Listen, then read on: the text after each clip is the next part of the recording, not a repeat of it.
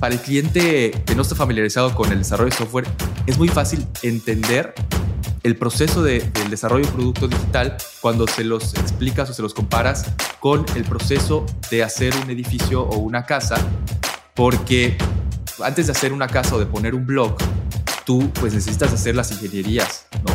Necesitas hacer la arquitectura y los planos arquitectónicos. Todo esto antes de empezar a poner el primer blog, siquiera antes de tal vez este, empezar a podar el, el, monte donde vas a construir. Esto es interesante porque esto es una parte que muchas veces las personas que no están muy familiarizadas con el desarrollo de software no lo conocen o no lo saben hasta que se los dices. O sea, no saben que pues previo a programar algo, pues hay que hacer toda una conceptualización del proyecto, de los pain points del usuario final. Y ya que está todo muy bien, o sea, ya que tienes el proyecto maestro muy bien definido, entonces sí empezarás a programar.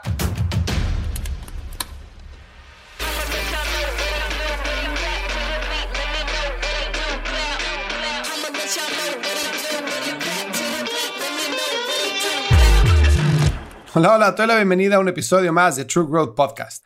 Soy Fernando Trueba y semana a semana entrevisto a los emprendedores detrás de las startups más innovadoras de Latinoamérica para conocer su historia, los retos que enfrentaron, cómo salieron adelante y dejarte aprendizajes prácticos que puedas aplicar en tu negocio o carrera. Hoy tengo como invitado a Mauricio Moreno. Él es el cofundador y co-CEO de The Codes, la empresa mexicana que ofrece servicios de desarrollo de tecnología a startups como DD3 Partners, Pulpo, Kavak, Infocel, entre muchas otras. Dacodes inició como una suite de desarrollo de aplicaciones móviles hace más de 8 años y poco a poco se ha transformado hasta convertirse en una de las principales empresas de desarrollo de software en México, con más de 220 desarrolladores y más de 300 proyectos concretados en 15 industrias diferentes. La labor de Dacodes es sumamente complicada, ya que necesitan realizar un trabajo impecable de exploración con sus clientes para asegurarse de contar con los requerimientos y especificaciones necesarias para entregar el producto y la funcionalidad que se les pide. Y es que llevar una idea a un producto de software no es para nada sencillo. Uno de los principales puntos de fricción que existe en los startups, y bueno, en las empresas grandes de tecnología también, es la falta de entendimiento y de comunicación entre los equipos del lado negocio como marketing o growth y los equipos de desarrollo, Invité a Mauricio para que nos comparta cuál es el proceso que siguen en Codes para minimizar la fricción con sus clientes y entregar el producto lo más cercano al tiempo prometido y las especificaciones que le solicitan.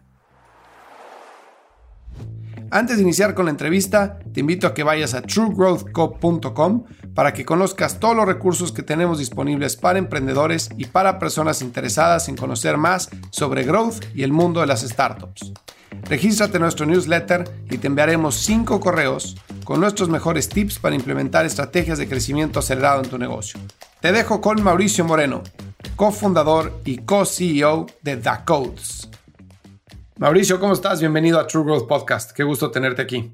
¿Qué tal, Fernando? Gracias. Gracias por la invitación. Oye, está padrísimo lo que estás haciendo con The Codes. Evidentemente ya llevan mucho tiempo trabajando, diferentes este, clientes, diferentes tipos de industrias en el desarrollo de tecnología. Me interesó muchísimo tu historia por de dónde vienes y a dónde has llegado. Y creo que es algo que es muy afín a mucha gente, porque si algo es claro es que las empresas de tecnología pues, están trayendo el crecimiento del mundo entero, ¿no? Y mucha gente se siente un poco aislado del proceso de desarrollo de producto y lo siente muy intimidante. Dice, oye, ¿cómo si yo no sé hacer código? ¿Cómo voy a tener una empresa de tecnología? O si yo nunca he desarrollado un producto de tecnología, ¿cómo lo voy a hacer? ¿No? Necesito tener un, este, un co-founder técnico, necesito aprender, etcétera. Y sé que tú eres ingeniero industrial igual que yo, no estudiaste ingeniería en sistemas, sin embargo, eres co-CEO justo con, tus otros dos socios de Codes y han trabajado en, cientos de proyectos para empresas súper conocidas, ¿no? Y también para, para el gobierno y para otro tipo de empresas. Entonces me interesaba mucho platicar contigo para conocer tu trayectoria personal, de cómo fuiste tú involucrándote en el desarrollo del producto, cómo aprendiste, cómo venciste esos miedos, cuáles fueron esos errores que cometiste que te ayudaron a crecer, etcétera, ¿no? Entonces te agradezco muchísimo que te tomes el tiempo. ¿Y por qué no empezamos por ahí? ¿Por qué no empezamos por cómo llegas tú a decir, oye, pues DaCodes es, es una empresa que tenemos que hacer, esto es lo que tenemos que hacer para llevarla a cabo? ¿De dónde viene el interés por el desarrollo de producto para terceros? Ok, gracias Fernando. Pues, pues mira, te cuento. Sí, efectivamente yo igual soy ingeniero industrial y porque en ese entonces, bueno, cuando yo entré a la carrera no, ya existía el desarrollo de software, pero no estaba tan en boga como hoy y, pues no, no como cuando iniciamos la empresa, ¿no? que fue por en el 2013. Estudié ingeniería industrial porque era lo que, lo que pues estaba como lo más novedoso en ese entonces. Y la verdad es que estoy contento con la carrera que estudié. Es padrísimo tú, tú que eres ingeniero industrial. Es muy padre porque aprendes, aprendes conceptos de organización, de procesos, de tiempos, de eficiencia, que pues ahorita lo platicamos, pero va muy, muy de la mano con la digitalización de procesos dentro de empresas, de gobiernos, de ciudades, de startups. ¿no? Al final del día, las startups digitales que ahorita escuchamos mucho, lo que están haciendo es digitalizar procesos, ya sean B2B, o sea, para, para, empresas, o B2C, que es pues, procesos de, de, que las personas tenemos día a día, ¿no? Entonces, va muy de la mano con, con los estudios de la ingeniería industrial y eso me ayudó mucho. Tengo dos socios, de los cuales uno es ingeniero mecatrónico, entonces él sí aprendió a programar, sobre todo en iOS, aplicaciones móviles de, para iPhone, que es como empezamos un poco, ahorita te cuento. Y mi otro socio es ingeniero industrial también, él vio desde el principio la parte comercial más que nada, ¿no? ¿Cómo iniciamos o por qué decidimos empezar la empresa? La empresa antes de llamarnos The Codes se llamaba, le pusimos un logo que hicimos en PowerPoint, le pusimos Apps to Go, ¿no? En el 2013. Desde el 2012 nos juntábamos ya en casas, en cafés, porque sabíamos que ya nos íbamos a graduar y sabíamos que queríamos poner un negocio. O sea, no queríamos entrar a trabajar en una empresa grande y estar ahí 20 años eh, a ver si te toca ser director general a un punto. Tampoco queríamos vender nuestro tiempo, o sea, ser algún tipo de abogado, doctor o, ser consultor y vender tu tiempo, sabíamos que queríamos tener un negocio, ¿no? Yo creo mucho influenciado, y esto, es un poco, personal, no, no lo contamos mucho, pero un poco influenciado porque aquí en, nuestro círculo cercano de amigos, los tres socios somos amigos desde la carrera uno y otro desde el kinder, y en nuestro grupo cercano de amigos y en el círculo en el que nos movemos, pues tenemos muchos amigos que son, eh, que tienen familias con empresas muy grandes, ¿no? A nivel regional, a nivel local. Y pues desde ahí yo creo que se te mete el chip de, oye, este, pues, pues hay que hacer una empresa. y con miras a que esta empresa, pues sea un monstruo como tal vez empresas de, de, de las familias de los cuates que tenemos, ¿no? Porque ves, ves este, la calidad de vida, ves pues ciertos eh, beneficios que te da eso no ves la friega y, la, parte negativa de, construir una empresa, ¿no? Que ahorita sí, la vemos. Pero bueno, nos llamamos Apps to Go ya que decidimos poner el nombre y ya que decidimos lo que, queríamos hacer, porque justo en el 2013 se empezaba a sonar mucho en, Internet. Yo me acuerdo que yo leía mucho entrepreneur.com o Forbes o todos estos medios y empezaba a sonar por primera vez todas estas notas de que, no sé, este, Twitter vale tantos miles de millones de dólares, Facebook compra WhatsApp por tantos miles de millones de dólares, ¿no? Instagram creo que empieza a salir por, por esas fechas. Empiezan a ver estas notas de proyectos emprendedores digitales, que era literalmente una aplicación móvil, ¿no? Y que de repente empiezan a tener miles, bueno, no miles, o sea, millones de usuarios, cientos de millones de usuarios, en todo el mundo y eso les daba una evaluación interesante y eran adquiridas por otras empresas, ¿no? Entonces, es en ese entonces cuando empieza eso a como que mucho ya y al mismo tiempo de proyecto final hicimos nosotros una aplicación móvil para la universidad, para la universidad acá, que era para ver las rutas de los camiones de la universidad y ver este, las paradas y los horarios, ¿no? En ese entonces pues, no existía. Entonces el proyecto final de la escuela fue hacer eso.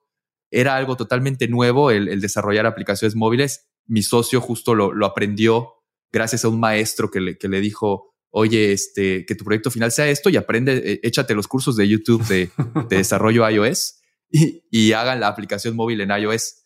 Entonces empezamos con eso y aquí en la ciudad en donde, en donde empezamos es muy, es muy chico, todo el mundo se conoce y entonces empezó a correr la voz que nosotros hacíamos aplicaciones móviles porque empezamos con esta aplicación, empezamos a, a construir nuestra empresa, tener ya un logo y empezamos a tocar puertas, ¿no?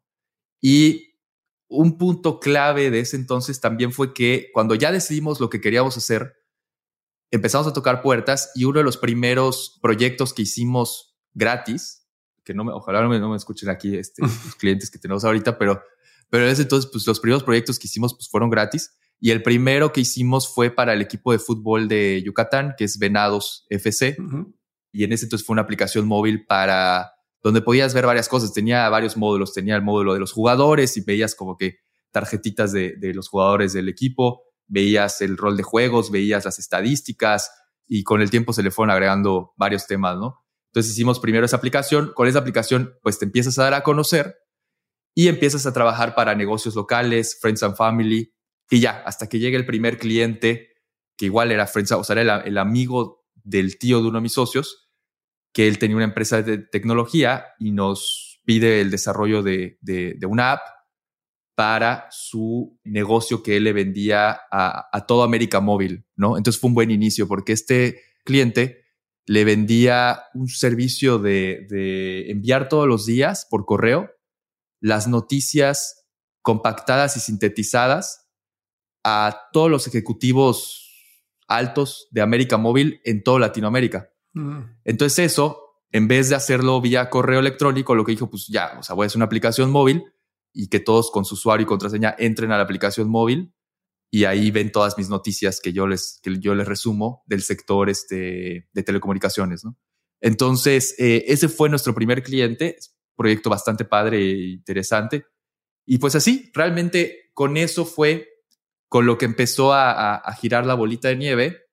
Hoy por hoy ya somos unos 210 colaboradores distribuidos en toda Latinoamérica, trabajando 100% remoto desarrollando software, pues ya no solo aplicaciones móviles, sino realmente tenemos varios clientes que, nos contratan equipos dedicados de diferentes tecnologías, a veces data scientists, business analytics, muchos desarrolladores de React, muchos desarrolladores de Python. De hecho, ya aplicaciones móviles nativas, que es como empezamos, o sea, aplicaciones móviles de iOS y Android, ya, fíjate que ya no, ya no es eh, la gran parte de nuestros ingresos ahorita ya los clientes migraron a hacer mejor aplicaciones híbridas con React. Entonces, pues es una industria muy padre que va cambiando, va evolucionando, van saliendo nuevas tecnologías cada año prácticamente, va, cambiando esto. Entonces, eso igual es lo que nos ha mantenido un poco pues despiertos y, interesados en, en, esta industria, ¿no? En lo que hacemos. Oye, súper interesante todo lo que mencionaste. Déjame hacer hincapié en un par de puntos. Primero, me sorprendió el tema de nuestro primer proyecto, Los Venados de Yucatán, fue gratis. Y entiendo el punto de tengo que darme a conocer, yo también probablemente estoy aprendiendo, ¿no? Del desarrollo, etcétera. Entonces, me sirve este proyecto para aprender, me sirve para hacer desarrollo de negocio, para poner mi nombre allá afuera, word of mouth, puedo decir que ya he hecho otra cosa, ¿no? Normalmente cuando estás en el mundo de servicios profesionales, la primera pregunta que te hacen los clientes es ¿con quién más has trabajado? Y si no tienes este, un portafolio o, alguien a quien referir, pues es muy difícil cerrar clientes, ¿no? Entiendo perfecto el por qué hacerlo gratis. Pero, ¿cuál es tu percepción? Porque he platicado con mucha gente en el podcast de regalar el trabajo, ¿no? Hay mucha gente que está en contra y dice, tu trabajo, una vez que lo regalas, es muy difícil después empezar a cobrar lo que debes cobrar por él. Y por otro lado, la apreciación de quien recibe el trabajo regalado, el valor percibido del trabajo es menor. Y hay quien dice, no, pues cuando estás, hay ciertas industrias donde estás empezando que tienes que hacerlo porque tienes que ganar credibilidad, lo que acabo de decir ahorita, ¿no? ¿Ustedes cómo evaluaron esa oportunidad o, cuál sería tu punto de vista para alguien que esté empezando en servicios profesionales, consulting, eh, cualquier tipo de área de esas, entre regalar a sus primeros clientes, decirle, yo te ayudo, no me pagues, ayúdame a mí para construir portafolios, pues hablas bien de mí, contra decir, pues no, yo no voy a trabajar gratis, aunque cobre menos, voy a cobrar menos, pero siempre voy a cobrar por mi trabajo. Pues tocaste un punto interesante porque yo sí he visto muchos emprendedores desde siempre, o sea, ahorita y, antes también, que desde el principio, con cero años de experiencia, creen que ya, o sea, les deben de pagar los millones que le pagarían a, a, tal vez alguien que tiene 10, 20 años de experiencia. Y yo creo que eso es un error, ¿no? O sea, yo creo que un factor clave para emprender y hacer un negocio, hacer una empresa, hacer un proyecto, es los pies de la tierra, ¿no? O sea, ubicarte, ¿no? Como lo diríamos de forma coloquial, o sea, es ubícate, ubícate dónde estás. Para ubicarte tienes que antes igual crear un plan, porque tú creas tu plan a 5 o 10 años, que ese es otra, otro error que veo mucho, que la gente que quiere emprender cree que empieza algo y al año ya la, ya la va a romper y, pues no, o sea, son, los proyectos son 5 o 10 años o, más, ¿no? Sobre todo los proyectos de software, pues son, son muchos años para empezar a, a tener ingresos muchas veces, ¿no? Entonces, yo creo que si tienes un plan y tienes una estrategia y te ubicas dentro de ese plan y ese como timeline, ¿no? Que tú ya decidiste hacer, entonces puedes empezar a hacer este tipo de cosas como saber, oye, pues yo no sé cómo lo voy a hacer, cómo voy a vivir, pero el primer año pues tengo que empezar a conseguir clientes y dar mi trabajo gratis porque son clientes estratégicos que me van a ayudar a conseguir los siguientes clientes, a darme a conocer. Y ojo, ya me hiciste pensar algo nuevo, o sea, este tema de ubicarse sigue existiendo cuando ya empiezas a ser una empresa mediana y ser una empresa grande, ¿no? O sea, el, el concepto de poder de negociación es un concepto que ha existido en los negocios desde hace mucho tiempo y pues es algo real. O sea, si tú eres un pequeño negocio que le vende algún producto a Walmart y quieres que tu producto lo venda a Walmart en todos sus puntos de venta y con todos los clientes que Walmart tiene, pues te vas a tener que, que afilar a, no afilar, perdón, a, enfilar a, lo que Walmart te diga y alinear a sus reglas. Y Walmart, si te quiere pagar a los seis meses, pues a ver cómo le haces, ¿no?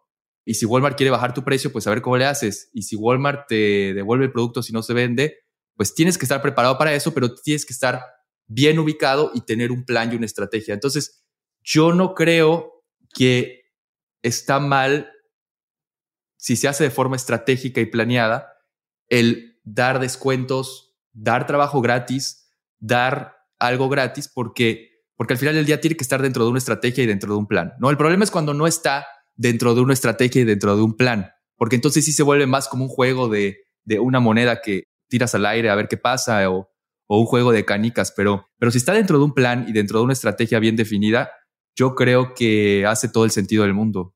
O sea, Facebook y Google nos dan gratis bastante, muchos productos que, que ellos tienen con el fin de vender datos y vender publicidad después. Entonces, yo creo que esa forma de pensar de yo nunca voy a regalar mi trabajo eh, porque valgo X es, o, por ego, porque al final del día puede ser mucho por un tema de ego. Entonces yo creo que no, no va de la mano de, de, emprender, ¿no? Y como un, un, escenario hipotético en el que los venados este, te dicen, ok, perfecto, hagamos este proyecto, tú dices, nosotros nos encargamos, etcétera. Termina el proyecto, ellos están felices y te dicen, oye, ahora quiero hacer algo más. ¿Cómo manejas ese salto entre yo ya te regalé el primero y ahora sí te voy a cobrar el segundo? ¿Cómo manejarías esa expectativa?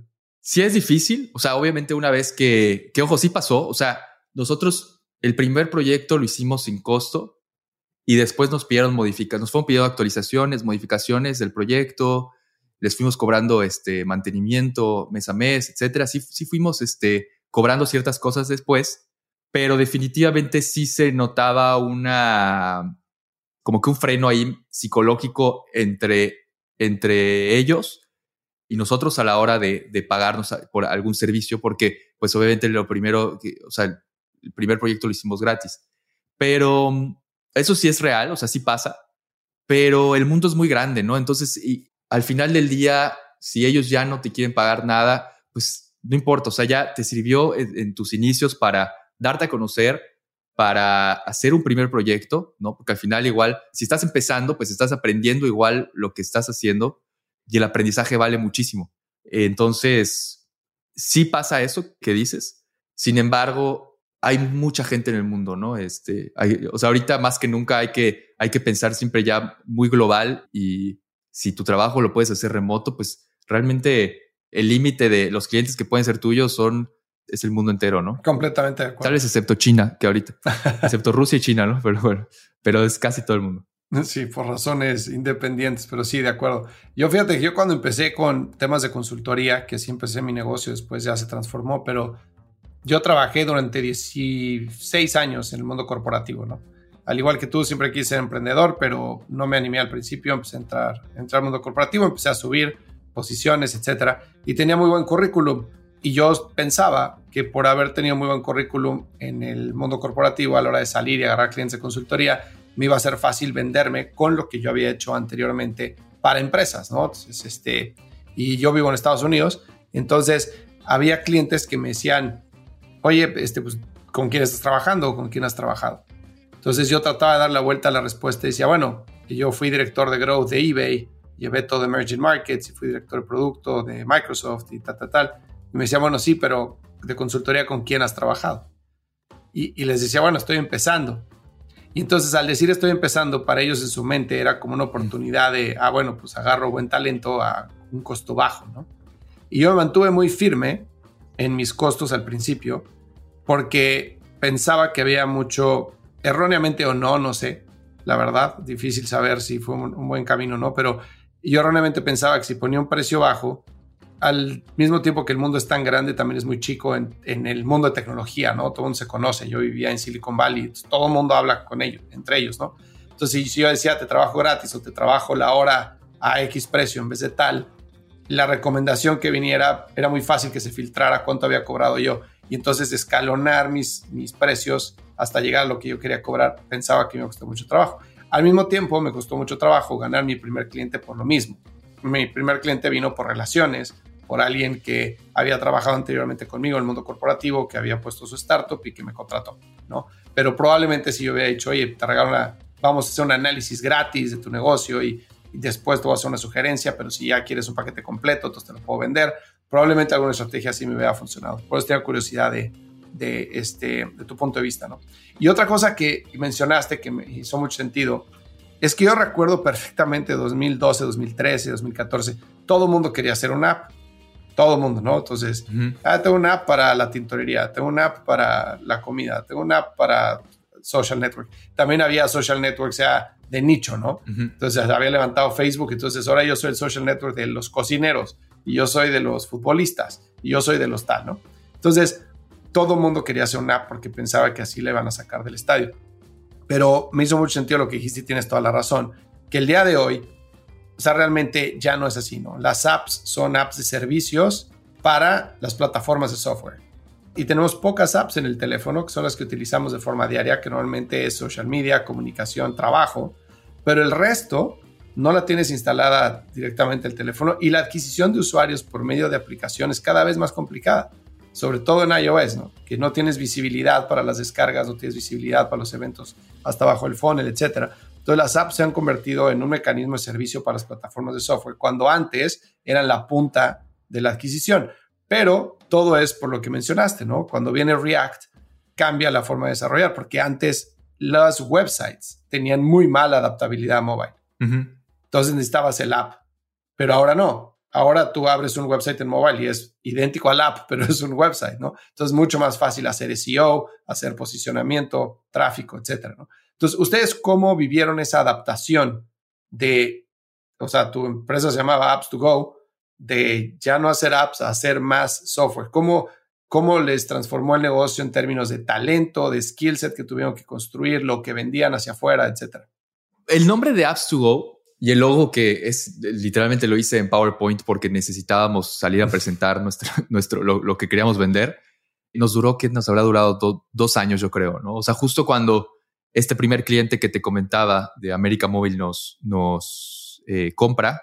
Justo en ese entonces es cuando hicimos ya el logotipo de Da Codes, porque ya las cosas empezaron a poner serias.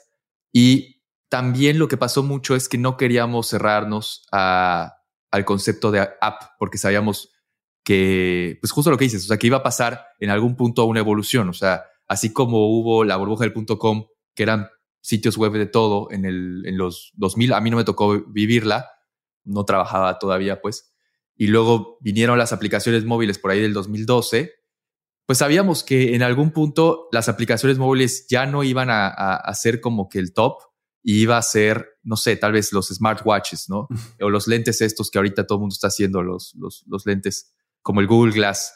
No los, no los de metaverso, sino pues unos lentes para no estar cargando el teléfono.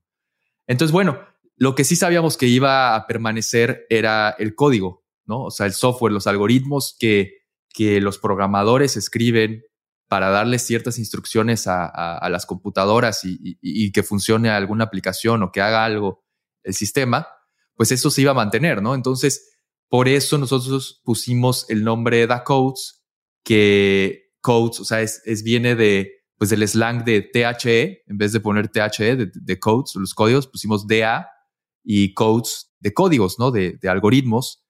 Y listo. Sabemos que los, los algoritmos que hacen que el software funcione, pues van a permanecer al menos de aquí a 100 años más, ¿no? Hasta que algo cambie por completo muy drástico. Pero hasta las propias plataformas ahorita que están muy en auge de no code, pues tienen code eh, detrás, ¿no? Entonces, pues sí, o sea, tendría que pasar algo muy drástico, un cambio muy drástico para que de plano ya no exista el código detrás del software y que sea lo que realmente hace que las, que las aplicaciones funcionen. Entonces, por eso le pusimos a Codes. Y para responder tu pregunta de cómo vivimos ese cambio, pues la verdad es que el mercado nos lo ha ido dictando, ¿no? Eh, eh, en ese entonces, cuando iniciamos, las aplicaciones móviles era lo que todo el mundo quería y lo que salía en los medios y la novedad. Y además había una oportunidad en donde en nuestra localidad, porque porque nadie hacía aplicaciones móviles. Habían empresas de software, pero nadie hacía aplicaciones móviles como especialización. Y algo muy padre, igual que nosotros descubrimos, que fue una ventaja competitiva fuerte, era el UI UX. Nadie hacía UI UX antes de desarrollar un, proyecto de software. O sea, las empresas de software que habían literalmente les levantaban los requerimientos de, la plataforma que querían desarrollar y le daban los requerimientos al equipo de, software y a, ver, pongan los botones donde les nazca y pongan las, los campos de texto donde nazcan y los colores, pues los colores que depende del ánimo como estén, ¿no? Entonces, por eso veías muchas plataformas de software horrorosas y a la fecha, ¿no? Seguimos viendo eh, plataformas web tal vez como no muy intuitivas y amigables, en el mundo que pues poco a poco tiene que ir cambiando. Entonces, algo que nos ayudó mucho a, diferenciarnos fue el UI UX que empezamos a ofrecer desde el principio con las aplicaciones móviles y la evolución se fue dando según el mercado. O sea, una o sea, un punto clave en la historia de, nosotros como empresa viene en el marzo de 2020 del que, que, fue el COVID, porque en ese entonces nosotros pues íbamos a una oficina todos los días, era, éramos 50 personas probablemente que íbamos a, a la oficina, seguíamos haciendo muchos proyectos de software a la medida para clientes locales, clientes en el DF o en Monterrey, ¿no? Juntas presenciales, voladas a ver a los clientes, para entrevistar a la gente que, querías reclutar, pues igual eran juntas presenciales y échate dos horas de, tu día en una entrevista, ¿no? Entonces viene el COVID y nos abre el, mundo del trabajo remoto a todos, ¿no? Entonces, una maravilla, ¿no? La verdad, nosotros estamos muy contentos con el trabajo remoto, te agiliza todo, sí tiene ventajas y desventajas, pero yo creo que eh, si sabes dominar esa, esa ola o esas ventajas y desventajas, es, puede ser muy, muy atractivo el, trabajo remoto y muy benéfico para tu empresa, ¿no?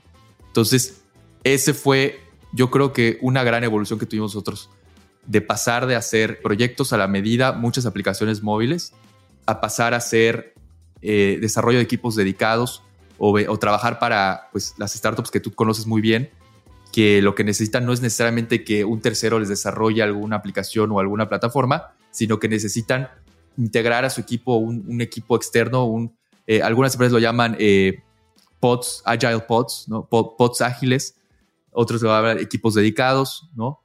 Pero bueno, son equipos de desarrollo de producto que se integran a trabajar en alguna startup, en alguna empresa, para desarrollar algún módulo en específico o algún nuevo vertiente de la plataforma que ya se tiene.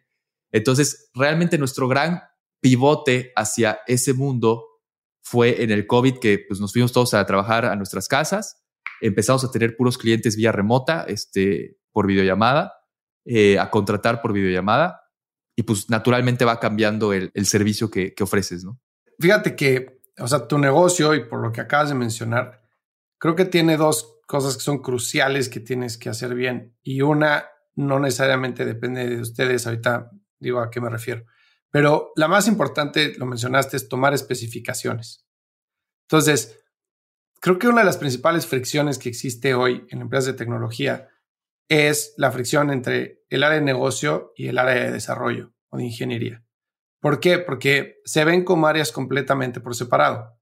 Y yo no sé en qué momento eso sucedió y creo que fue derivado del skill set que necesitas para ser desarrollador de software y del que necesitas para tener un negocio. ¿A qué voy con esto? A que anteriormente, antes de que hubiera un boom de productos tecnológicos, empresas tecnológicas, las empresas eran de consumo o de servicios, ¿no? Digo, y, consumo o, bueno, insumos, etcétera, ¿no? Pero había un producto físico, tal cual. Entonces, el área de negocio estaba sumamente involucrada en el desarrollo del producto físico o el producto de consumo, porque el área de negocios tiene el conocimiento del cliente o tiene el conocimiento del mercado, conocimiento de la competencia, el precio, la distribución, etcétera. Entonces, el área de negocios, ya fuera por un departamento de Research and Development o de Marketing o de Product Development o que fuera, estaba sumamente desarrollada en el desarrollo del producto y tenía que ir alineado con el departamento de ventas, porque era un producto que pudieran vender, tenía que estar alineado con el departamento de marketing, que fuera un producto que estuviera dentro de lo que necesitaba el cliente. Eso era antiguamente, ¿no? Cuando empiezan a surgir los productos de tecnología, como el skill set para el desarrollo del producto de software es completamente diferente a lo que se necesita en negocio, entonces se empieza a separar como que la P de producto de las cuatro P de marketing se empieza a separar del negocio y se va hacia ingeniería. Y entonces tienes muchísimas empresas que están corriendo con el producto por separado del negocio. Entonces, ¿qué pasa? Que tienen lo que en teoría son equipos ágiles de growth o equipos ágiles de marketing o lo que quieras, pero que no controlan el roadmap de ingeniería. Y eso es peligrosísimo porque entonces la empresa empieza a caminar en dos direcciones que pueden ser paralelas y que probablemente no se intersecten en ningún momento. Entonces, el área de ingeniería le empiezan a poner métricas como desarrollo de features, calidad en el código, limpieza en el código, pagar deuda técnica, procesos de QA, lo que quieras, que no están necesariamente relacionadas a un KPI del negocio. Y el área del negocio le dan objetivos como crecimiento en ventas, crecimiento en market share, mejora de conversión, mejora de retención. Pero para que eso sucedan, esos objetivos de negocio, tiene que haber una funcionalidad de producto, tiene que haber mejoras en el producto. Entonces, cuando empiezan a interactuar entre las dos, llega el área de negocio y va con ingeniería y le dice, oye, necesito mejorar mi SEO porque mi costo de adquisición está altísimo. Entonces estoy pagando, no sé, 10 veces más o lo que sea, y mi tráfico orgánico está a tanto por ciento, necesito subirlo a tanto por ciento. Para eso necesito hacer una estrategia SEO. Eh, la arquitectura, el sitio o lo que sea no me lo permite, hay que mejorarlo.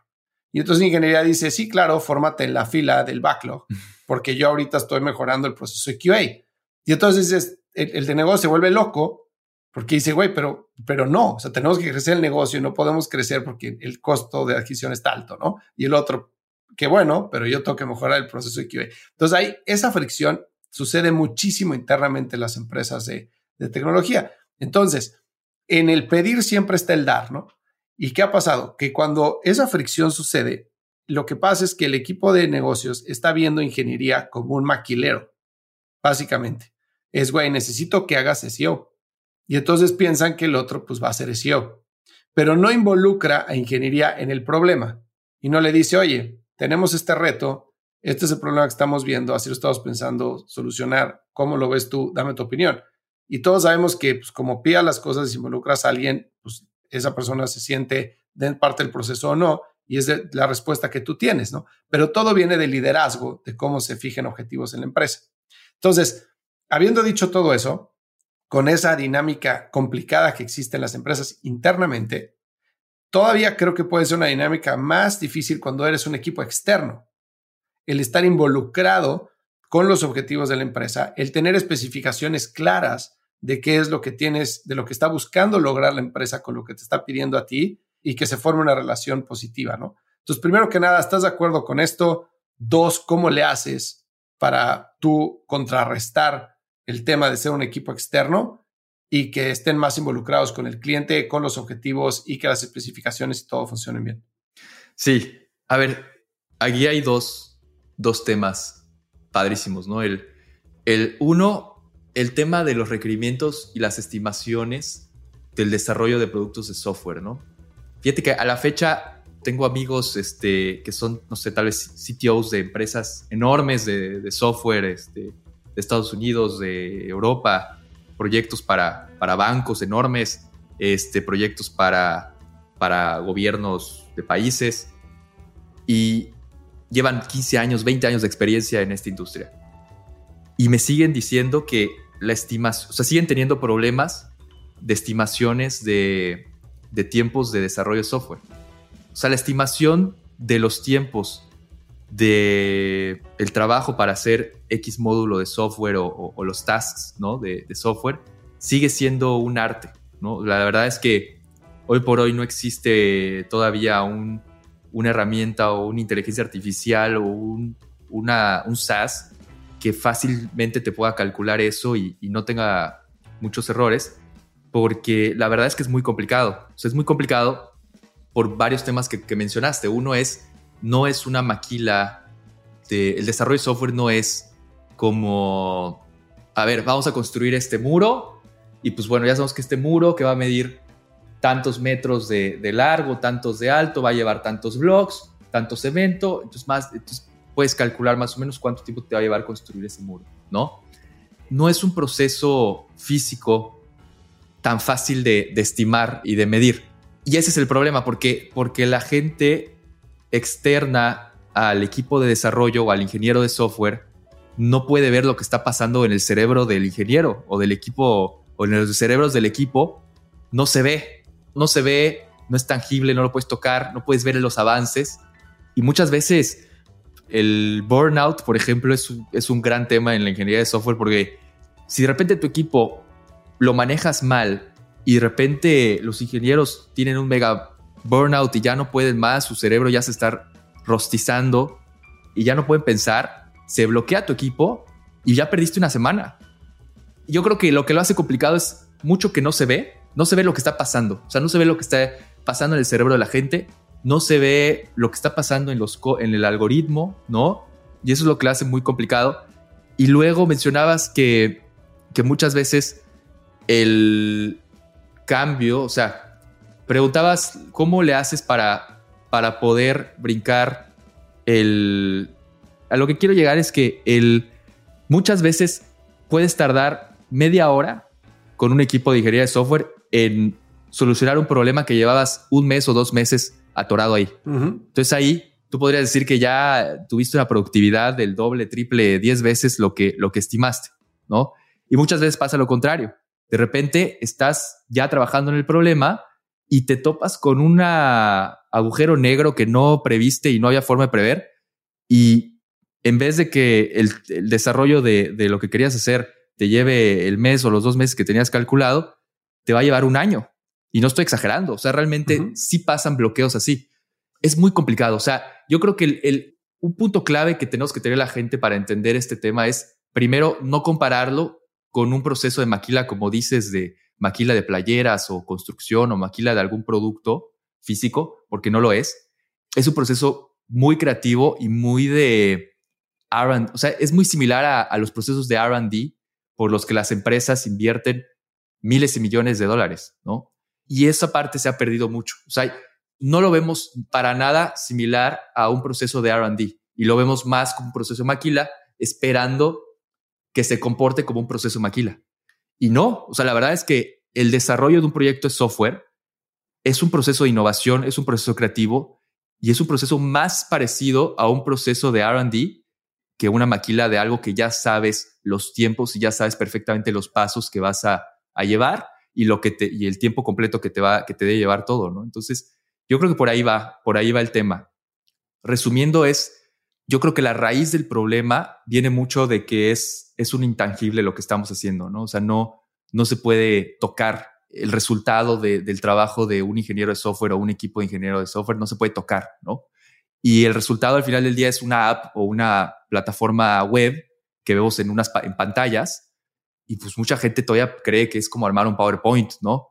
Entonces, es muy padre esta industria porque la verdad es que todavía hay mucho o sea, aunque ahorita ya estamos como que en un boom o seguimos en un boom de transformación digital y todo este rollo, la verdad es que todavía hay mucho espacio y mucha oportunidad de evangelizar a la gente, a las comunidades y que todavía, todavía hay muchísimo por digitalizar en el mundo, ¿no? Entras a hacer un análisis o un diagnóstico a una empresa difamosa, una empresa desconocida, grandecita, y ves una cantidad de procesos que se pueden eficientar digitalizando cositas y pues eso multiplícalo por todas las empresas que existen en, en, México y en el mundo, ¿no? Y en Estados Unidos, donde tú estás. Entonces, todavía hay, mucho por hacer. Es un mundo muy padre, pero sí es complicado por, por esta parte, ¿no? No, no, no se ve como si se ve tal vez construir una casa, ¿no? O una barda. Completamente de acuerdo. Y además también está el tema de que la solución de problemas no es binaria, ¿no? O sea, lo que me refiero es, no existe solamente una solución a un problema. Entonces, si yo voy contigo y te digo, oye Mauricio, fíjate que, o sea, yo siempre doy este ejemplo. Mauricio, fíjate que necesito llevarle estas flores a mi esposa. Tú tienes un coche, ¿no? ¿Cuánto tiempo te tardas en llevarlas de donde estás a tal dirección? Entonces tú me puedes decir, me tardo media hora. Entonces yo me quedo con la idea que tardas media hora. Las rutas para llegar a esa dirección pueden ser infinitas, ¿no? Puede haber 10 o 15 diferentes rutas que tú puedes tomar. Tú en el camino que decidiste tomar había un bloqueo, una manifestación, tú no tardaste media hora, tardaste cinco, que es algo que es imposible que tú preveas, que eso pasa mucho con los tiempos de ingeniería, pero adicionalmente está en que tú nunca me preguntaste ni yo te dije por qué le quería llevar las flores a mi esposa. Entonces, si yo te hubiera dicho, oye, mi esposa le doy la panza y entonces quiero que sienta que tengo un detalle con él, quiero enviar unas flores, o te hubiera dicho, ¿y tú qué se te ocurre a ti? Tú me podrías haber dicho, ¿y por qué no le hablas? Además le dices cómo se siente, o por qué no este, en la noche le llevas algo. No se puede haber otras soluciones para hacer sentir bien a tu esposa que no sean llevarle las flores. Entonces, ahí la, la analogía que estoy tratando de hacer es, número uno, para solucionar un problema hay muchas formas de hacerlo. Y en ingeniería son casi infinitas. O sea, cuando un ingeniero quiere solucionar un tema de, cómo generar el código para una funcionalidad, otro puede generar la misma funcionalidad de otra forma completamente diferente. Y dos, no tienen visibilidad de qué puede pasar a la hora de entrar a resolver el problema, con qué cosas se pueden este, topar, ¿no? Entonces, por eso es bien importante el tema de especificaciones. Pero dos, si tú al ingeniero no le dices, esto es lo que quiero lograr, entonces tú te pierdes de otro cerebro súper inteligente que te diga, ¿y por qué no lo hacemos así? Entonces, ahí es donde creo que es bien importante a la hora de dar especificaciones, compartir cuál es el objetivo. O sea, no nada más trata de haz esto, cuánto tiempo te tardas, sino este es el problema que tengo, esta es una solución que veo, ¿tú qué opinas? Y entonces el otro te puede decir, con todo el conocimiento que tiene el código del producto, de solución de problemas, te puede decir, ah, eso se puede hacer facilísimo, hay una herramienta que podemos integrar en vez de desarrollar la funcionalidad desde cero, ¿no? Entonces ahí creo que se pierde la riqueza de la solución de problemas cuando, cuando se ve únicamente como un tema de maquila, ¿no? Y de nada más quiero que me des esto, pues yo te lo voy a dar. Si tú me pides eso y vas a pagar, pues yo te lo voy a dar. Ahora, si va a ser el mejor resultado para ti o para no, o no, pues no sé, pero fue lo que me pediste, ¿no? Entonces, ustedes con el tiempo, que me imagino que han pasado por muchas de esas, con muchos clientes de manejo de expectativas, de nos tardamos 10 semanas y se tardan 10 meses, o este, decían que iba a funcionar de una forma, funciona de otra, o la funcionalidad no es lo que esperaban. O sea, obviamente todo eso pasa en, o sea, pasa en Apple, pasa en Facebook, pasará también en todos lados, ¿no? ¿Cómo han ido aprendiendo ese proceso? ¿Qué tipo de mejoras han incorporado para tener una, una relación más productiva con sus clientes en el, en el entregar y tener especificaciones y expectativas claras en lo que van a recibir? De entrada, sí, claro que lo hemos pasado y lo seguiremos pasando algo que he aprendido yo es que si seguimos la, mentalidad de que al final del día lo más importante es el cliente y su satisfacción, ¿no? Hay varios ahí modelos o frameworks que, te ayudan a, mapear como el customer journey, su expectativa y si está feliz, enojado y todo esto, ¿no? Entonces eso como que lo hemos aplicado nosotros a nuestro proceso de, de empresa y es muy claro cómo, o sea, al final del día, tú puedes tener retrasos en el desarrollo, puedes tener problemas o puedes, este, tal vez entregas un sitio y va, va a tener tal eh, uno que otro bug con el uso, pero al final del día, si tú sabes manejar la comunicación y sobre todo las expectativas del cliente, el cliente va a estar satisfecho aunque la solución técnica o los entregables o el trabajo no necesariamente esté perfecto, ¿no? Que es que casi nunca pasa, ¿no? Está, creo que WhatsApp se cayó antier o ayer.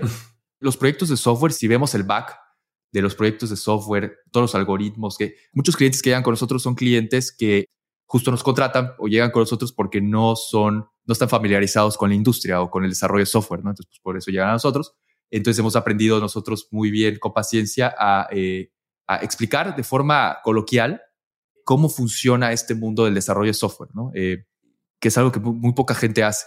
Y muchas veces les decimos a, a, los clientes que, bueno, una forma de explicar muy fácil y que todos les encanta la explicación y entienden perfecto el, proceso del desarrollo de un producto de software es cuando les explicamos o les pongo la comparación de que el desarrollo de software, el desarrollo de producto de software es como la arquitectura de un edificio, ¿no? Que aquí me voy a contradecir un poco con lo que te dije, pero para que me entiendan, o sea, la analogía es para el cliente que no está familiarizado con el desarrollo de software, es muy fácil entender el proceso del desarrollo de producto digital cuando se los explicas o se los comparas con el proceso de hacer un edificio o una casa, porque, a ver, antes de hacer una casa o de poner un blog, tú pues necesitas hacer las ingenierías, ¿no? necesitas hacer la arquitectura y los planos arquitectónicos, necesitas hacer los renders, ¿no? Ahorita ya hay renders súper eh, avanzados y 3D y con lentes y padrísimos, ¿no? Todo esto antes, antes de empezar a poner el primer blog, siquiera antes de tal vez este, empezar a podar el, el monte donde vas a construir. Entonces, esto es interesante porque esto es una parte que muchas veces las personas que no están muy familiarizadas con el desarrollo de software no lo conocen o no lo saben hasta que se los dices. O sea, no saben que pues previo a programar algo, pues hay que hacer toda una conceptualización del proyecto, de los pain points del usuario final, hay que hacer un UI UX, que nosotros se lo, se lo hacemos la equivalencia del UI UX con pues, el trabajo de un arquitecto que hace los planos arquitectónicos en, en, papel y hace tal vez este, renders, ¿no? Pues eso es el UI UX, ¿no? Y ya que está todo muy bien, o sea, ya que tienes el proyecto maestro muy bien definido, entonces sí empezarás a programar, que ya la programación podría ser el equivalente, que te digo, aquí me voy a contradecir, pero bueno, se entiende el ejemplo, ya la programación podría ser el equivalente a pues meter a la constructora a empezar a, poner blogs y a, a taladrar y todo el rollo, ¿no? Pero si no está muy bien la parte inicial, toda la conceptualización y el diseño, es muy probable que, que el desarrollo no, no funcione o pierdas mucho dinero que pudiste haber ahorrado tal vez haciendo una buena conceptualización, ¿no? Entonces, no digo, no sé si respondí un poco a, tu pregunta. Preguntaste otro punto, ¿no? No, sí, sí, sí. La pregunta era básicamente el cómo van, o sea, adaptándose a lo largo del tiempo, mejorando sus procesos para que la relación con el cliente sea productiva, ¿no? En, el sentido de minimizar la fricción. Ya. Porque es un proceso que, que genera fricción. Sí, es que es por allá. O sea, primero tienes que tener un... Ahorita ya no hacemos ningún proyecto de software sin, sin que el cliente nos compre antes un proceso de conceptualización mm. o que muchas empresas llaman foundations o un discovery o, como lo quieras llamar. Pero pues es prácticamente el proceso de nosotros necesitamos entender los procesos del negocio, las reglas del negocio, los jugadores del negocio, los pain points. Y esto igual es, es mucho ayudarle a, es mucha evangelización todavía, ¿no? A diferencia de otras industrias, porque es relativamente nuevo, pero es mucho el hacerle entender al cliente o, ayudarle a entender que no estamos descubriendo el hilo negro, que es una industria que ya lleva más de 20 años y hay muchísimas herramientas para hacer estos procesos y hacer un producto de software bien, o sea, para tener unas buenas prácticas de desarrollo de, software, si lo quieres ver así, ¿no? Entonces, hablábamos del Customer Journey Mapping, eso es bueno, a mí me encanta esa herramienta, el poder ir a una empresa, hablar con la gente, entrevistar, que me manden sus manuales de procesos y luego eso, pues con eso vas definiendo el Customer Journey de los, bueno, el User Journey Map de los usuarios que van a utilizar la plataforma que quieres desarrollar. Porque entonces es cuando detectas que los pain points que quieres atacar y no desviarte de esos pain points, ¿no? Que ese es un punto igual muy importante que luego los softwares pierden de vista los pain points reales de, del usuario final y empiezan a hacer un Frankenstein que, que al final del día no, no, nadie va a usar, ¿no? Entonces, nos ha ayudado mucho eso con los clientes, o sea, desde el principio definir muy bien las reglas del juego, hacer una planeación y conceptualización muy bien al principio y luego una comunicación y manejo de las expectativas adecuadas a lo largo de todo el proceso, que ese es otro. O sea, hay que controlar las expectativas del cliente de que tú cuando le entregues la plataforma va a ser como cuando vas a comprar tal vez unos tenis Nike, que pues unos tenis Nike que tantos eh, detalles pueden tener, ¿no? Entonces, sí manejar las expectativas y decirle al cliente, oye, lo que hicimos fue una construcción desde cero, su proceso de innovación, es una plataforma que no, o sea, es nueva, que el equipo desarrolló desde cero, entonces, sobre la marcha, necesitamos este, seguir haciendo pruebas con tus clientes finales, hacer pruebas tal vez con diferentes aparatos este, telefónicos. Fíjate que los, el desarrollo iOS es relativamente sencillo cuando se compara con el desarrollo de aplicaciones para Android, porque la cantidad de modelos, de sistemas operativos, de tamaños de pantallas que tienen, este, que utilizan Android, es una cosa loquísima. No tengo el dato exacto, pero pues no sé cuántos teléfonos ya existen que, que utilizan Android. Y entonces imagínate adaptar tu software o tu aplicación a todos esos teléfonos. Entonces es muy común que tú desarrollas la aplicación para Android, por ejemplo, y pues no sé, algún usuario decidió utilizar algún teléfono este, raro, algún teléfono raro que, tal vez se le cayó o algo pasó, y pues definitivamente no va a correr al 100 la aplicación, entonces hay que, hay que hacer ciertos ajustes para que ya corra bien. Entonces, esas expectativas yo creo que es un punto clave que podemos tener las empresas y los emprendedores para poder tener pues una buena comunicación con el cliente, ¿no? O sea, el, el, el, manejar muy bien las expectativas, porque de ahí viene todo. O sea, y esto es pura comunicación, es pura comunicación. Comunicar todo desde el principio. De acuerdo. Oye, el tema de, porque el otro punto que te iba a mencionar era que me parecía súper difícil de su negocio, es el tema de talento. Porque ustedes, digo, tienen 220 personas, ¿no? Creo que trabajan en Tacodes aproximadamente. Todos, digo, estamos familiarizados con el gap que existe de necesidad de ingenieros a nivel mundial, ¿no? O sea, empresas como Facebook, como Google, como Apple, como Netflix, la que quieras, Amazon, tienen miles, literal, miles de vacantes para desarrolladores backend, frontend, user experience, data science, modeling, etcétera, ¿no? Son millones de vacantes que existen a nivel mundial y solamente van a crecer más las vacantes en comparación contra la gente que se gradúa todos los años. Entonces, estando en la posición de ustedes, ¿cómo se mantienen ustedes competitivos para atraer talento, para que trabaje con ustedes y que no se les vaya ese talento a ese tipo de empresas? Pues es la lucha en la que estamos. O sea, no te puedo decir que Codes es, o sea, es la empresa en la que todos quieren trabajar. Ojalá así fuera sí tenemos un brazo fuerte de, atracción de talento y reclutamiento. Sí tenemos un espectro amplio de, talento que, prefiere venir a trabajar con nosotros, a trabajar en, otras empresas. Nos hemos enfocado mucho en la, cultura, en hacer una cultura fresca.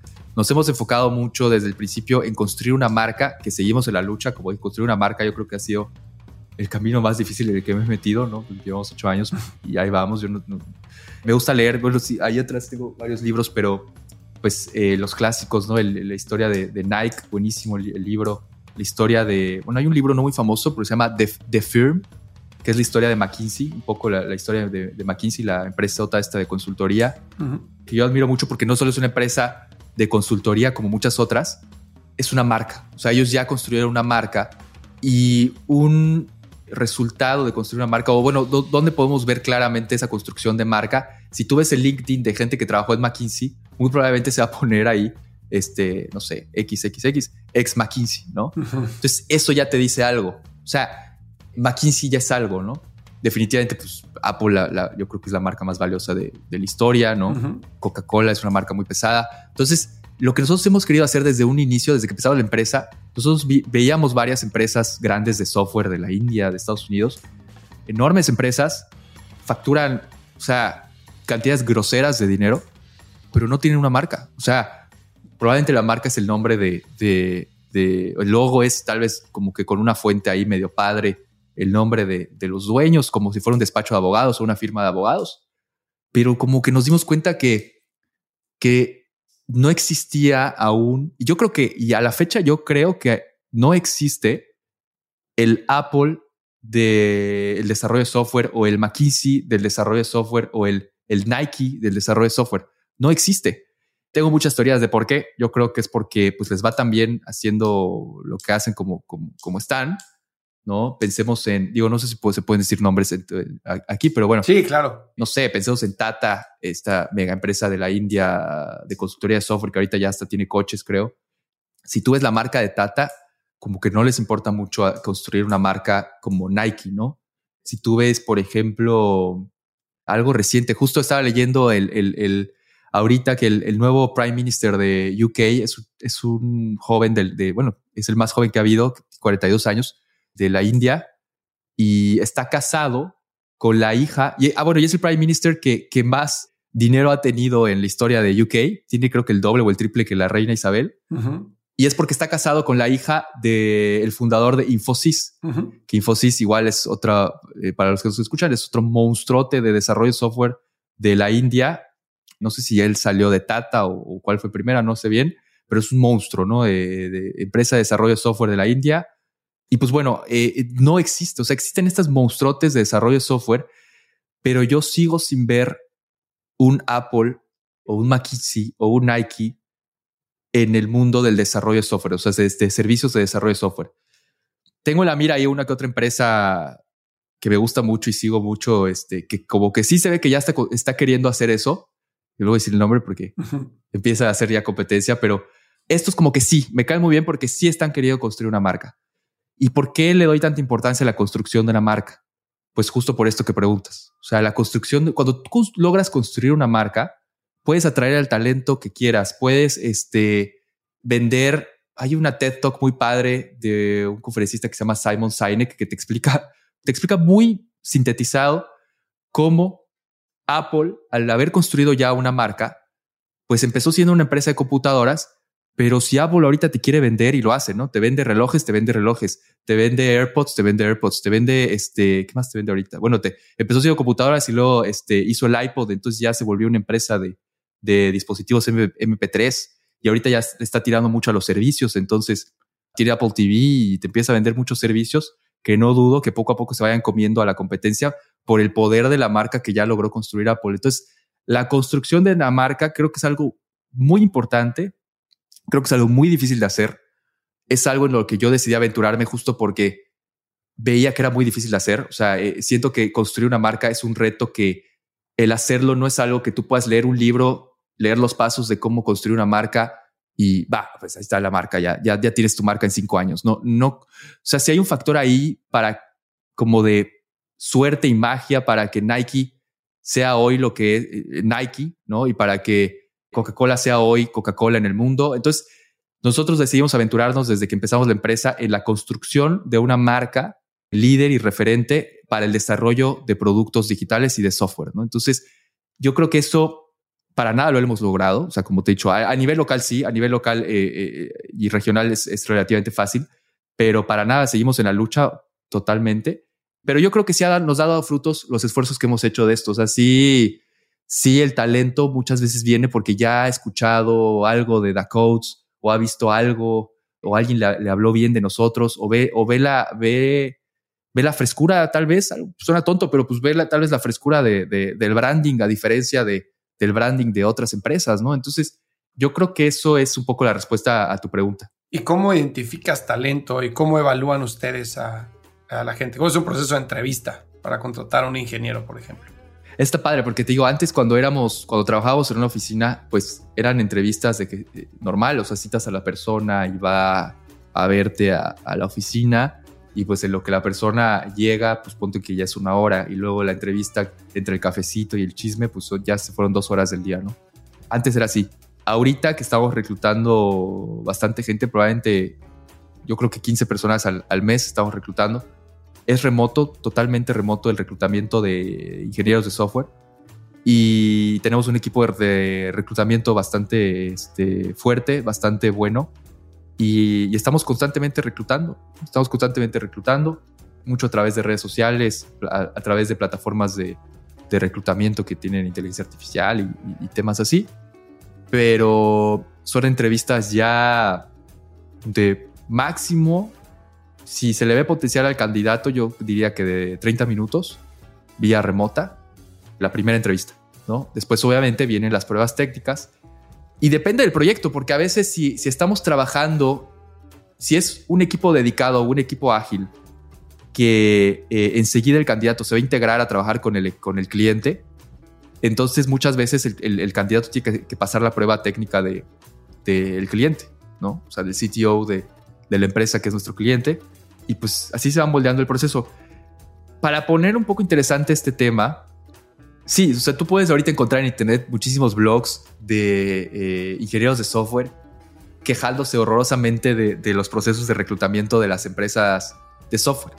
Y la verdad es que, o sea, hay dos, dos caras de la moneda, ¿no? Em, definitivamente los procesos de reclutamiento se, requieren tantos ingenieros de software hoy en el mundo como, como mencionabas antes, ¿no? O sea, la cantidad de ingenieros de software que se necesitan hoy es brutal comparada con la cantidad de ingenieros de software que existen, ¿no? Y dos, bueno, o sea, entonces, ¿qué pasa? La gente nos peleamos, los emprendedores que quieren hacer un producto de software o la gente que quiere digitalizar tal vez algún proceso dentro de su empresa, ¿no? Pues están peleando a los buenos ingenieros de software. Entonces, eso se traduce y se refleja en procesos de reclutamiento pues un poco desordenados. Muchas veces el ingeniero de software se queja, y no, y no me refiero a mi empresa, seguramente de mi empresa sí, también sé, claro que seguramente se han quejado, pero de todas. Y se quejan porque tal vez no hubo feedback, ¿no? O sea, no hubo feedback por parte del reclutador mm. de cómo, cómo estuvo la prueba. Entonces, sí, o sea, se vuelve un proceso de reclutamiento masivo y hay que evaluar soft skills y hay que evaluar este, habilidades técnicas, ¿no? La parte de habilidades técnicas son problemas, lo resuelven, etcétera, ¿no?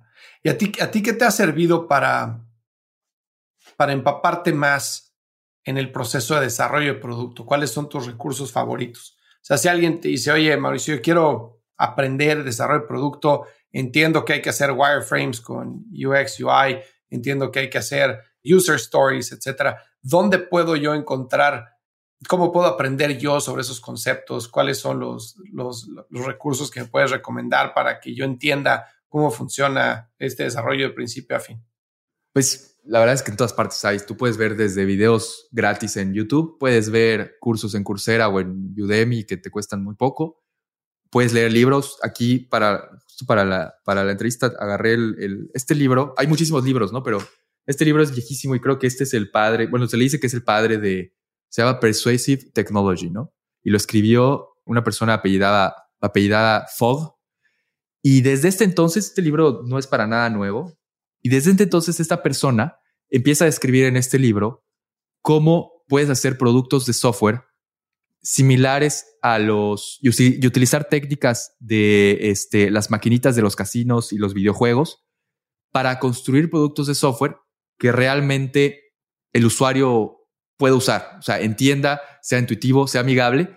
Y muchas veces en las redes sociales, pues buscan las redes sociales que sean adictivos, ¿no? O sea, los likes y las notificaciones y estas cositas, pues son como, son, está, o sea, está todo probado para que nuestro cerebro se vuelva adicto a, los likes, ¿no? Entonces, hay muchísima literatura y hay muchísimos estudios y hay muchísimo ya camino recorrido del el proceso que debes hacer para, para hacer un software. Hay muchísimas metodologías. Ahorita está muy de moda DevOps. Yo, yo, creo que ya justo de la mañana o ayer estaba leyendo un blog de alguien que estaba diciendo que que Agile como que ya está muriendo, entonces que ahora es más DevOps. Y, pero bueno, eso va evolucionando. En Internet está todo. Yo lo que quiero recalcar en este, en este punto que tocas es, y mucho para la gente que está buscando desarrollar un producto de software o un proyecto de software, está iniciando una startup digital y tal vez no está muy familiarizado todavía con la, la construcción de productos digitales, es sí decirle que ya hay mucha, o sea, no estamos descubriendo el hilo negro, ¿no? O sea, en estos si es una industria nueva, sin embargo, ya hay muchísimos frameworks y muchísimos este, herramientas. Ya me acordé de uno que puedo dar muy puntual. Atlassian, que es una empresa australiana que admiro mucho este, de software, tiene ya muchísimas herramientas. Compraron, de hecho, Trello, que Trello seguramente muchos eh, de los escuchas la conocen. Un monstruo, un monstruo de software australianos, bien jóvenes los, los, los founders. Y ellos gratis en su sitio dieron un playbook, así lo llaman. Si ustedes googlean, o sea, si googleamos Atlassian Team Book, se llamaba Team Playbook. Yo creo que con googlear Atlassian Playbook nos va a aparecer el sitio de, de ellos y de forma gratis nos dan ahí todas las, muchísimas herramientas. Te dan un mapa de cómo hacer un, Customer Journey Map que, que, hablábamos hace poco, cómo hacer un este, billboard de proyecto, cómo hacer un kickoff de proyecto, y no solo te dan los pasos, sino que te ponen videos y te dan para descargar de forma gratuita las, este, muchas veces los, ¿cómo se llama? Los templates. Los templates, ándale, los templates para utilizar con tus equipos y poder hacer todas estas prácticas que pues ya están inventadas. O sea, a mí uno reciente, uno que me gusta mucho, que es relativamente, o sea, lo descubrí hace creo que 3, 4 años y, y nunca lo había visto cuando empecé la empresa, cuando empezamos la empresa, que es un template que es, ubicas el Business Model Canvas. Sí. O sea, el, el Canvas, este famosísimo que, que inventó un- una persona de apellido raro, famosísimo que ya se, escu- se- se- está metido en los currículums de negocios y todo. Bueno, se hizo uno y ellos lo tienen, Atlassian lo tienen, que es, pero para desarrollo de productos eh, de software. Entonces tú tienes un canvas donde los cuadros, hay un cuadro ahí que dice, eh, creo que dice justo eh, users, entonces tienes que definir bien a los users y los pain points, creo que los pones por ahí en un lado. Entonces es un business model canvas, pero para negocios digitales. Entonces está padrísimo. Y como esa herramienta tienen, yo creo que 50 o 100, ¿eh? Entonces yo creo que ese es un buen lugar donde la gente puede empezar a, a conocer y estudiar y descargar todas las herramientas para utilizar en, en su proyecto, ¿no? Pero sí es, es, yo creo que ayuda a decir que no es un mundo desconocido y nuevo, ¿no? O sea, la- si queremos hacer un proyecto de software, un producto digital, ya no, o sea, ya no estamos descubriendo América. Ya, o sea, ya existe un camino recorrido y existen muchísimos mapas y frameworks que podemos utilizar y nos van a servir para reducir toda nuestra curva de aprendizaje y nuestros costos por años. Sí, completamente de acuerdo. Gracias a Dios con todo el tema de open source y las comunidades que existen allá afuera, hay muchísimos recursos, ¿no? Para, para poder aprender sin tener que pagar mucho dinero. No creo que lo difícil es entender cuál es, cuál es el bueno, ¿no? Y qué, qué es información de calidad y qué no. Pero bueno, también para eso hay muchos foros como Reddit o como, este, bueno, el mismo GitHub, etcétera, ¿no?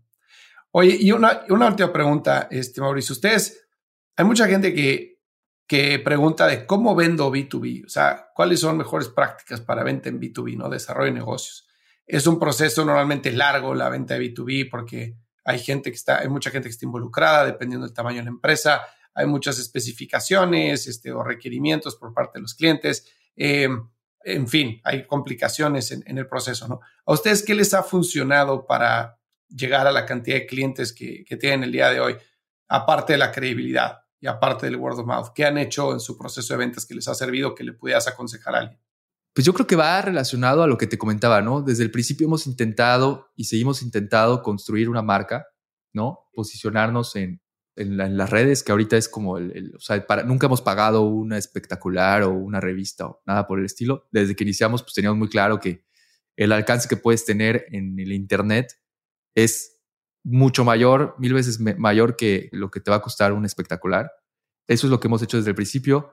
Sí, definitivamente muchos clientes han sido por word of mouth. Por aquí, aquí hay algo, algo interesante que podemos tocar. Mira, el, lo padre de desarrollo de software, y a diferencia de vender un servicio tal vez de, no sé, hacer una campaña publicitaria, por ejemplo, o, hacer algo, vender eh, el desarrollo de videos tal vez, ¿no? Lo padre del desarrollo de software, que sí tuvimos claro desde que iniciamos, es que si tú haces un producto digital, un proyecto de software muy, o sea, muy atractivo visualmente, intuitivo, amigable, lo haces para alguna empresa o marca reconocida y lo empiezan a utilizar la comunidad de esa marca, los clientes de esa marca o, o los empleados de esa empresa, eso que hiciste, o sea, ese desarrollo de software que hiciste, ese, esa programación que el equipo de ingeniería hizo, es algo que se va a quedar por siempre en el Internet. O sea, no es, no es como un video que probablemente tú tienes una agencia, tal vez de marketing o de videos, haces un video para alguna empresa y bueno, pues, es- pues puede ser que el video suene mucho y tal vez lo metas hasta en los cines, pero ¿cuánto más te va a durar? ¿Un año? ¿Seis meses? Los productos digitales y los proyectos de software, no, los, los proyectos de software, una vez que tú haces el software y lo subes a internet, este, ahí se va a quedar, digo, al menos que, que- que lo bajes, pero aún así tu producto, tu app móvil, tu página web, tu SaaS que hiciste para X empresa, ahí va a estar y no solo la gente lo va a ver como, si, como, como los videos, sino que además la gente lo, lo, lo empieza a usar. Entonces, si, si haces eso muy bien y tienes éxito en hacer un producto, en dar un resultado que la gente lo use y le guste, naturalmente la gente va a empezar a correr la voz. Y no me refiero solamente a, tu cliente, o sea, al, dueño de, a, la persona que te contrató, sino a los usuarios del proyecto de software o de la plataforma de software. Entonces, ahí tienes una viralización orgánica muy interesante que yo creo que muy pocos productos tienen. Y esto lo explica muy bien, ¿sabes quién? Lo explica muy bien Elon Musk en una entrevista por ahí perdida, medio X, que, puedes encontrar en YouTube. Y él lo explica muy bien con los Teslas. O sea, él mucho, desde que inicia Tesla, esto lo tenía él muy claro y pues dicho y hecho le funcionó. Muchas veces desprestigiamos el poder de la viralización de algo y sin embargo el crecimiento orgánico que puedes tener por medio de algo que se viraliza cañón, o, sea, que se viraliza como, como un virus, como que ahorita acabamos de pasar una pandemia, es sumamente poderoso. O sea, el, el, alcance que puede tener algo que se viraliza es brutal. Y muchas veces no lo vemos porque vemos como que, no, pues es que, pues qué más, una persona lo va a ver y le va a recomendar a un amigo y le va a, pues cuántos más. No, o sea, es exponencial. O sea, matemáticamente es, es, es una curva exponencial que si lo haces bien, pues te puedes dar a conocer en, en, en, todo el mundo, ¿no? Que es la ventaja del Internet. O sea, esto no te lo puede dar, yo creo, ningún producto, ningún producto físico te puede dar esta potencial viralización como si te lo puede dar un producto digital que viva en Internet, ¿no? Entonces, yo creo que eso es padre y eso siempre hay que tenerlo en mente cuando, está, en mente cuando estamos haciendo productos digitales y proyectos de software. Que si hacemos bien nuestro trabajo, eso se va a quedar ahí en Internet por años y mucha gente lo va a usar y cada vez más la gente lo va a recomendar y y oye, usa esto, ¿no? ¿Cuántas veces no nos han recomendado una app? Sí, sí, sí, sí. ¿No? Oye, un amigo, o sea, oye, usa esta app de meditación, ¿no? Porque está padrísima. Entonces, sí, yo creo que eso es, yo creo que es algo interesante y, que muchas veces no, no vemos, ¿no? pasa desapercibido.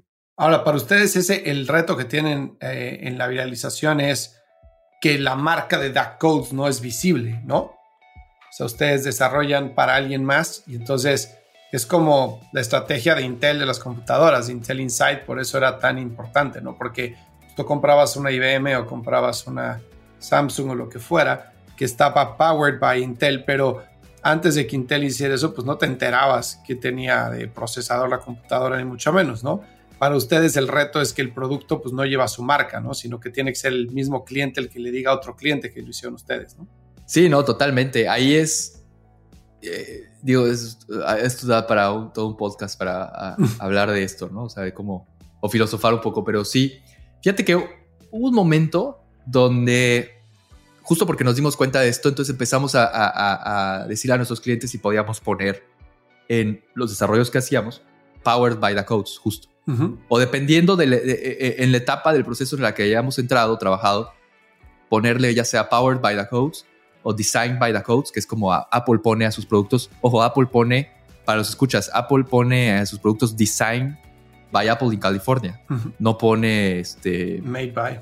Made by Apple, ¿no? Porque lo hacen en China.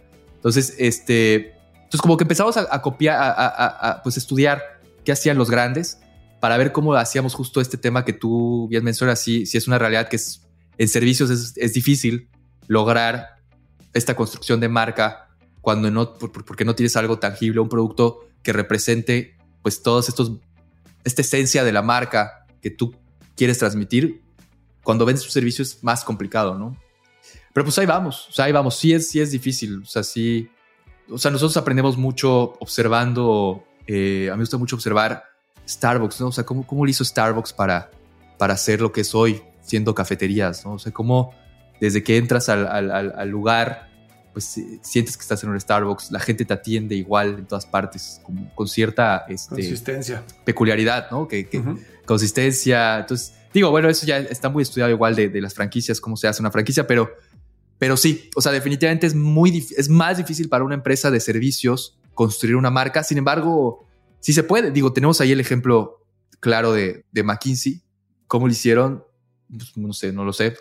este libro de The Firm está muy padre porque te cuenta la historia desde que empezó el, el, dueño con sus clientes de consultoría y pues hoy por hoy McKinsey es una cosa absurda, ¿no? pero... Sí, completamente. O sea, absurda en el buen sentido. O sea, sí, sí, sí, sí, Los proyectos que, que, los países, países enteros, ¿no? Le, le, hacen cosas a países enteros muy grandes y, y, solo por ser McKinsey. Entonces, es un reto, es un reto, pero creemos que sí, sí, sí, sí se puede. O sea, claro que como, como empresa de servicios se, se, se puede construir una marca. Es más difícil porque no tienes muchos puntos de contacto físicos como si lo, lo tiene una marca como Starbucks, ¿no? O como Nike o Coca-Cola. Sí, sí, sí, sí, que la marca es la cara de la empresa, ¿no? Sí. Oye, Mauricio, ¿dónde pueden encontrarlos? ¿Dónde puede seguirlos la gente que esté interesada en conocer más sobre DaCodes? Nuestro sitio web es muy sencillo, es así, DaCodes, es, se escribe D-A-C-O-D-E-S.com, dacodes.com en, en internet. Estamos en todas las redes sociales. Este, recientemente abrimos TikTok porque pues, queremos explorar TikTok ahorita que está igual de moda. Entonces estamos en todas las redes sociales como Codes, literalmente así. Instagram, Facebook, TikTok, LinkedIn, la página web y mi correo puede ser igual, me pueden enviar un correo, es mauricio.moreno arroba y pues ahí, ahí andamos. Buenísimo, pues te agradezco muchísimo el tiempo que hayas compartido todo lo que sabes de desarrollo de producto y de la historia de DACOUT. Te felicito por lo que han hecho hasta ahora y pues muchísimas gracias. No, gracias a ti Fernando. Gracias por el espacio.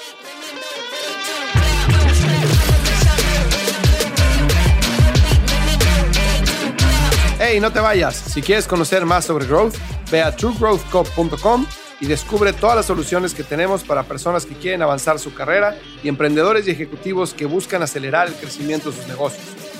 Muchas gracias por escucharnos. Si te gustó este episodio, cuéntale a alguien. Y si no, también cuéntale a alguien. La mejor forma de ayudarnos es compartiendo tu opinión. Dale follow a True Growth Podcast en Spotify, Apple Podcast donde sea que nos estés escuchando. Y ya que estás aquí, regálanos 5 estrellas para que más gente como tú descubra este podcast. Suscríbete a nuestro canal de YouTube para seguir los episodios de True Growth de una forma más interactiva y síguenos en Instagram para conocer más sobre nuestros invitados. Yo soy Fernando Trueba y te espero el martes en el siguiente episodio de True Growth Podcast. Mientras tanto, sigue creciendo.